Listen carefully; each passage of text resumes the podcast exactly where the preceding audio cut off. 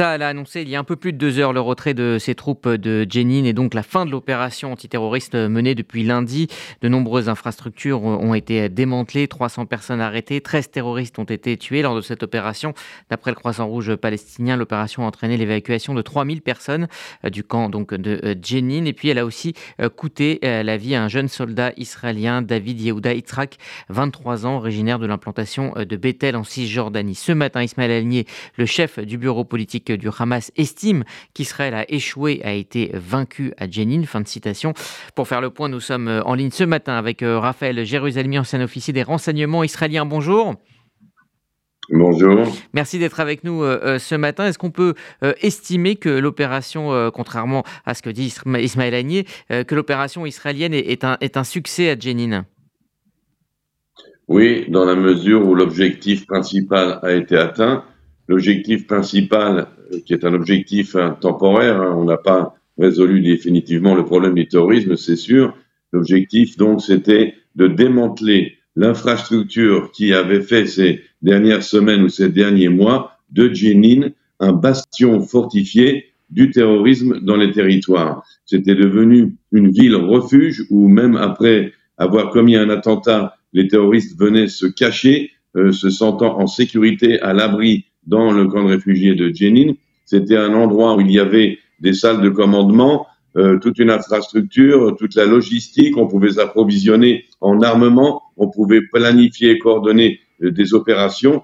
Donc toute cette infrastructure a été démantelée, détruite, euh, et donc il y a encore des terroristes bien sûr dans Jenin, mais il n'y a plus ce bastion fortifié, ce quartier général de la terreur qui avait été installé dans Jenin. Donc là, c'est un succès cette opération sur le plan euh, militaire aurait pu être un sans faute, dans la mesure où il n'y a pas eu euh, de Palestiniens innocents tués, euh, mais malheureusement, il y a eu un soldat de Tzal qui a été tué. On vérifie la raison en ce moment. Il se pourrait qu'il s'agisse d'un tir ami, mais en tous les cas, c'est dommage car on était parti sur une opération chirurgicale, un sans faute complet malheureusement, nous avons perdu un de nos soldats.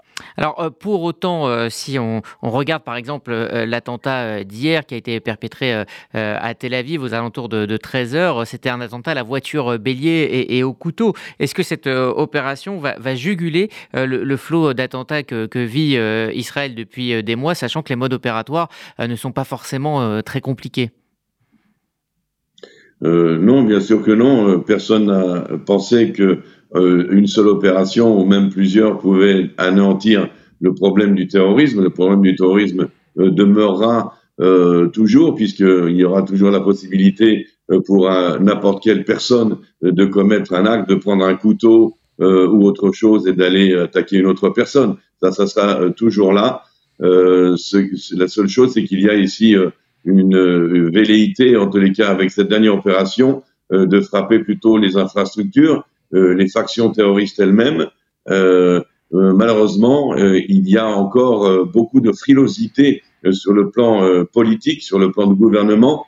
on ne va pas jusqu'au bout. On a frappé les terroristes de la base dans Jenin, mais il n'y avait pas là-bas de grands dirigeants terroristes, des chefs. On n'a pas frappé les chefs. il n'y a pas de décision politique après cette opération. Que fait-on? euh, est-ce qu'on renforce l'autorité palestinienne? Est-ce qu'on continue d'affaiblir l'autorité palestinienne? Laisse-t-on le Hamas en place à Gaza euh, Beaucoup de décisions sont à prendre au niveau politique. L'armée, elle, fait son travail, un travail de longue haleine, jour après jour, nuit après nuit. Mais malheureusement, il n'y a pas de changement de l'équation stratégique, pas de changement de la donne. Et sur le plan des, de la sécurité des citoyens israéliens au jour le jour, que ce soit dans les implantations ou au cœur d'Israël ou de Tel Aviv, le risque demeurera euh, et il faudra être, euh, continuer à être vigilant. Nous sommes loin d'être sortis de l'auberge. Alors, en effet, hein, Israël est en état d'alerte euh, ce matin. Le niveau de sécurité a été relevé. Il y a des points de contrôle qui ont été multipliés. Pourtant, on n'a pas le sentiment que les groupes palestiniens veulent aller à l'escalade. On a, on a salué l'attentat de, Tel Aviv. il y a eu aussi cinq roquettes depuis Gaza. mais voilà, on salue l'attentat de Tel Aviv sans pour autant le revendiquer. On a l'impression qu'il y a une, frilosité du côté des, groupes palestiniens de ne pas vouloir aller à l'escalade. Pourquoi?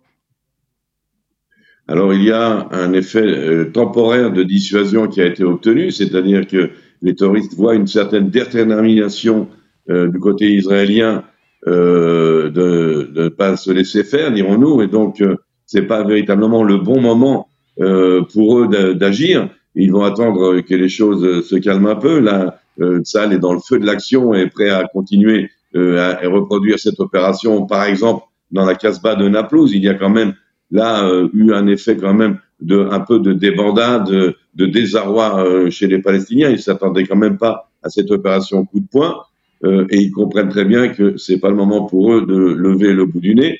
Ceci étant dit, derrière il y a l'Iran qui pousse à la roue, l'Iran qui s'investit de plus en plus dans le financement euh, du terrorisme palestinien, euh, avec euh, non seulement de l'argent d'ailleurs, mais aussi des conseils, des aides logistiques, des, des, sur les réseaux sociaux, comment fabriquer des explosifs, quelles cibles choisir, etc. Et donc cette intensification vient d'une poussée iranienne qui contrecarre la poussée israélienne, un bras de fer donc entre les deux pays dont les Palestiniens sont juste les proxys. Merci Raphaël Jérusalemi, ancien euh, officier du renseignement euh, israélien. Merci de nous avoir éclairé euh, ce matin et bonne journée. Vous écoutez RCJ, voici la chronique tech.